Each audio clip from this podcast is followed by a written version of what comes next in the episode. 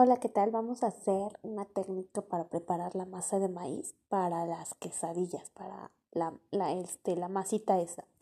Entonces vamos a hacer un kilo de masa de tortillas, de esa de maíz.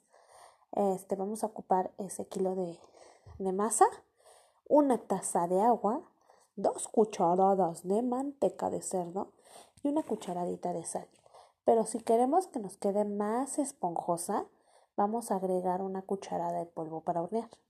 Vamos a colocar la masa en un tazón grande y vamos a añadir el agua poco a poco, la sal y la manteca. Vamos a mezclar este, bien los ingredientes. Batimos la masa hasta que quede tersa, suavecita y debemos sentirla manejable, que no se te pegue en las manos. Una vez que ya esté la masa suave, la tapamos con una bolsa de plástico o con ese plástico del Ziploc para evitar que se reseque y este, vamos a tomar pequeñas porciones y la volvemos a tapar. O sea, tomas una bolita y la vas a tapar y haces tu tortillita para tu quesadilla, ¿vale?